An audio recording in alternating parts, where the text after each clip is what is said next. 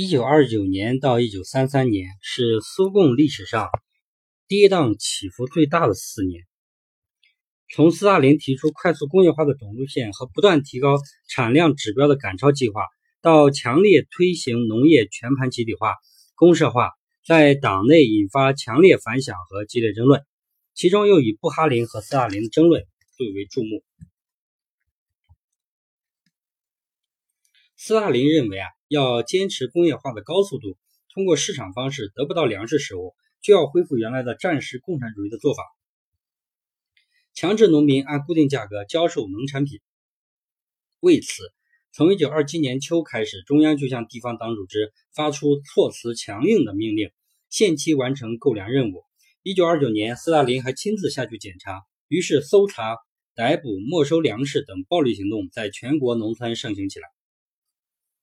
布哈林虽然曾经提出过直接过渡理论，但他身上那种勇于追求真理的思想家秉性，使他很快成了列宁新经济政策的竭力拥护者。他认为工业化速度太快，已经导致了国家预算极端紧张、后备短缺、消费缩减等弦儿已经绷得太紧了。采取强制措施解决粮食困难，是对列宁新经济政策的背弃。因此，他认为应该根据。实际条件把工业化的速度降下来。在一九二八年四月，中央委员会和中央监察委员会举行的联席会议上，布哈林等人就此提出了批评。而历经战火考验、受过列宁时期党内民主风气熏陶、与人民群众联系密切的布尔什维克党领导层中，很多人也敢于坚持真理，公开支持布哈林。在汹涌而至的反对意见面前，斯大林不得不在表面上妥协。全会通过决议，重申坚持新经济政策，制止收购粮食中的过火行为。但斯大林有意不就争论双方的核心分歧作出公开结论，从而留下了伏笔。此后，尽管布哈林连续致信中央，要求采取切实措施纠正对农民的过火行为，并在一些场合发表演说，在《真理报》撰写文章，批评违背新经济政策及激化阶级斗争的现象。虽然他得到了众多支持者的拥护，却没有能力改变现行政策，因为改变现行政策方针的主动权并不掌握在他的手里，也不在于他是否得内党内得大多数的支持，而是当时已经实际掌握党内决策权和执行权的斯大林是否肯改变。斯大林口头上让步，在政策实践中却全面顶住，以拖代变。况且围绕新经济政策的争论。已同斯大林与反对派的权力斗争搅在一起。斯大林已把否定新经济政策作为打垮列宁的老禁卫军的重要手段，怎么可能轻易的改弦更张呢？因此，斯大林采取“你说你的，我干就怎么干”的态度。同时，他采取了迂回战术，就是利用自己掌握的组织手段，以观点划线，有步骤的把布哈林的支持者从重要岗位上逐个挤走。支持布哈林的莫斯科党组织、全苏工会中央理事会、真理报、布尔什维克杂志以及列宁格勒真理报等，均先后改组，换上新斯大林的亲信。各级党组织中支持布哈林的干部，有的被解职，有的无法行使职权。到了一九二九年初召开中央全会时，斯大林看到时机已经成熟，就在斗争策略上转守为攻。对在经济政策上持不同意见者上纲上线，指控布哈林等人进行反党派别活动，提出与布哈林斗争的实质是两条路线的斗争。这时，以势单力孤的布哈林等人被定性为右倾投降主义集团，其观点被扣上反对工业化和农业集体化和复辟资本主义的帽子，而被彻底否定。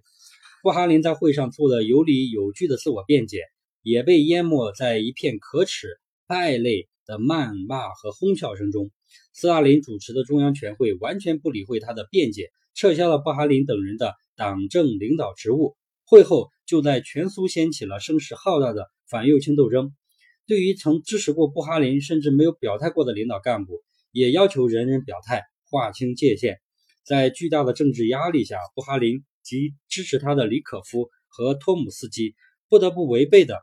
在《真理报》上公开承认错误，在这场体制内的冲突之中，真理最终被权力战胜了。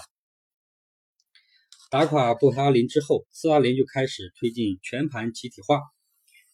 一九三零年的一月五日，联共中央通过了关于集体化的速度和国家帮助集体农庄建设的办法的决议，规定要在一九三一年秋季或至迟在一九三二年春季基本上完成集体化。这是一项脱离实际、无法正常完成的决定，但各共和国边疆区和州党委。却从中体会到斯大林的急迫心情，纷纷不顾实际情况提高任务指标，有的还决定要求在一九三零年春季播种运动期间完成集体化。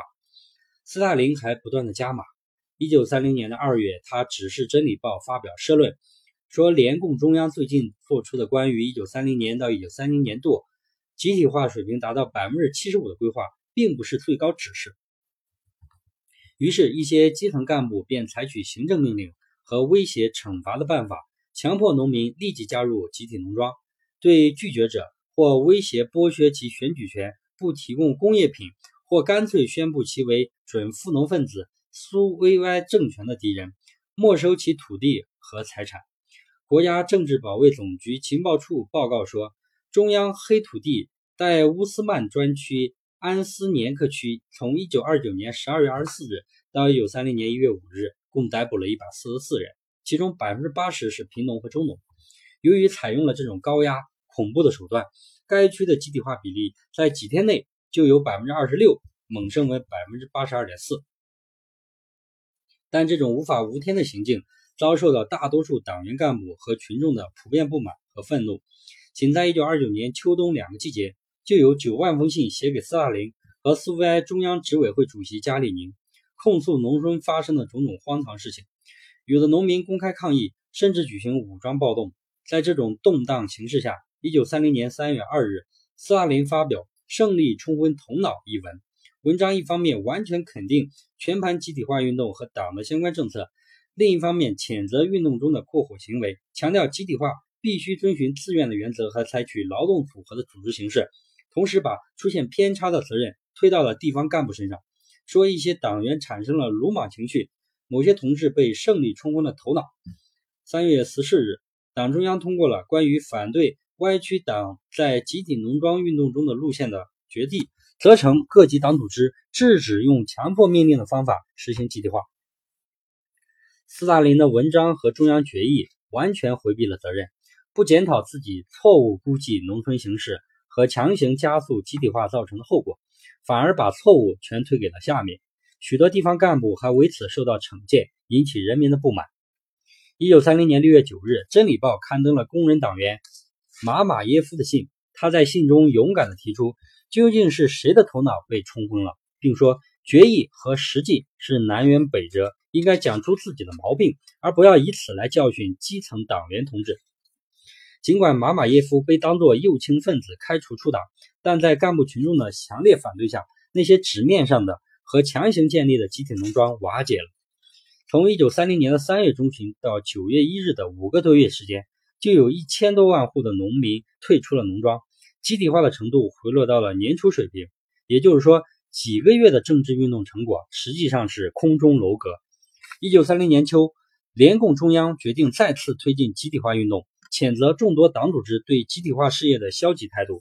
在中央的督促下，各级党政机关要求那些退出农庄的农民重返集体组织。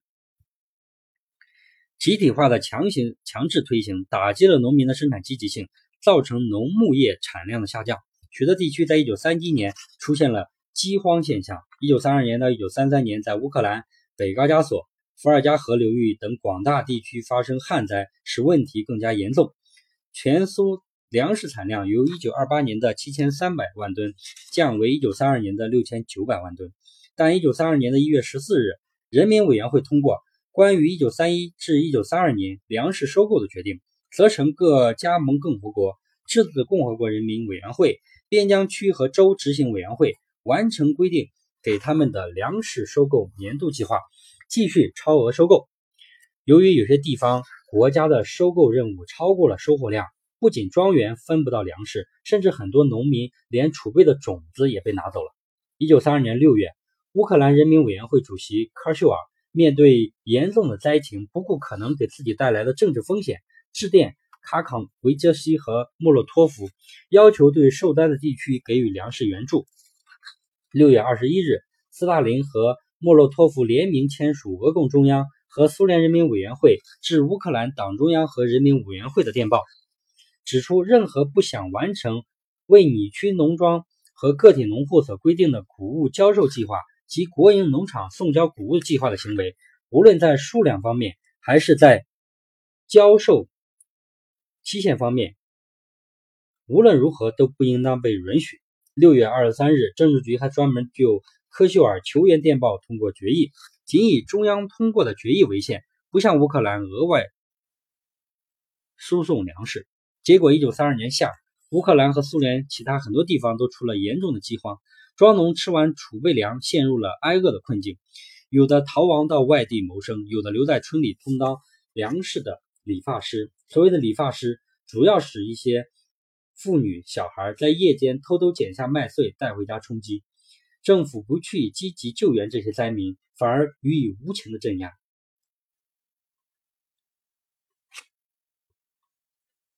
对未完成交售义务的地区和农庄，停止商品供应，关闭国营合作社、商店，撤换地方干部，并交付法庭审判，甚至把整村居民迁至北方极寒地区。在这种情况下，必然造成大量人口死亡。作家肖洛霍夫在一九三三年写信给斯大林，说北高加索农民在饥饿的死亡线上挣扎，大人和孩子都得了浮肿病，逮着什么吃什么，像动物的尸体、炸树皮和糟折植物的根等人不该吃的东西，他们都拿来吃了。据新解密的档案，一九三二年至一九三三年，大饥荒在乌克兰饿死了三百五十至四百万农民，在哈萨克斯坦，由于饥荒，人民减少了一千四。七百九十万人，其中包括二十万逃亡外国而未能回归者。一九三二年，全苏人口增加一百零五万人，达到了一点六五亿。而到一九三三年四月，不仅没有增加，反而降为一点五八亿，非正常减少的七百七十万人，主要就是农民。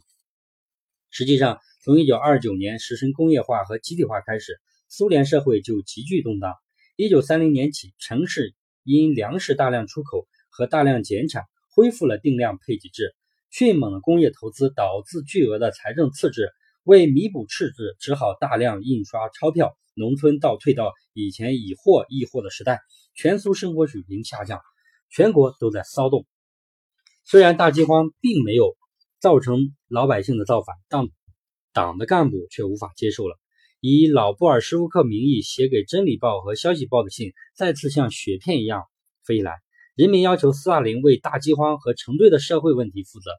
在一九三三年的一月的中央委员会和中央监察委员会联席会议上，斯大林受到在座很多领导干部的当面批评。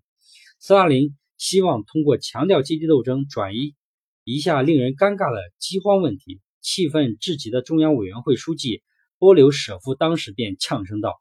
我们总是喊叫富农、敌对分子、旧官吏、彼得留拉和其他诸如此类的家伙。”在破坏庄户烧割，或者在征收粮食中捣鬼，但这样是改变不了现状的。在一片批评声之中，斯大林不得不承认我们错了。与此同时，人们开始怀念有党内经济学家之称的布哈林，因为他当初提出的警告，在当前的大饥荒和各种经济困难中得到了证实。在早期的苏共领导人之中，布哈林之所以最为列宁所欣赏。是因为他的确是一个既有思想魅力，也有人格魅力的不可多得的党内人才。他有很深的马克思主义的理论造诣，思想也很解放。他对社会主义发展道路的一些远见卓识的思想，超越了同时代所有人。布哈林说：“贫穷的农民的社会主义是被歪曲了的社会主义，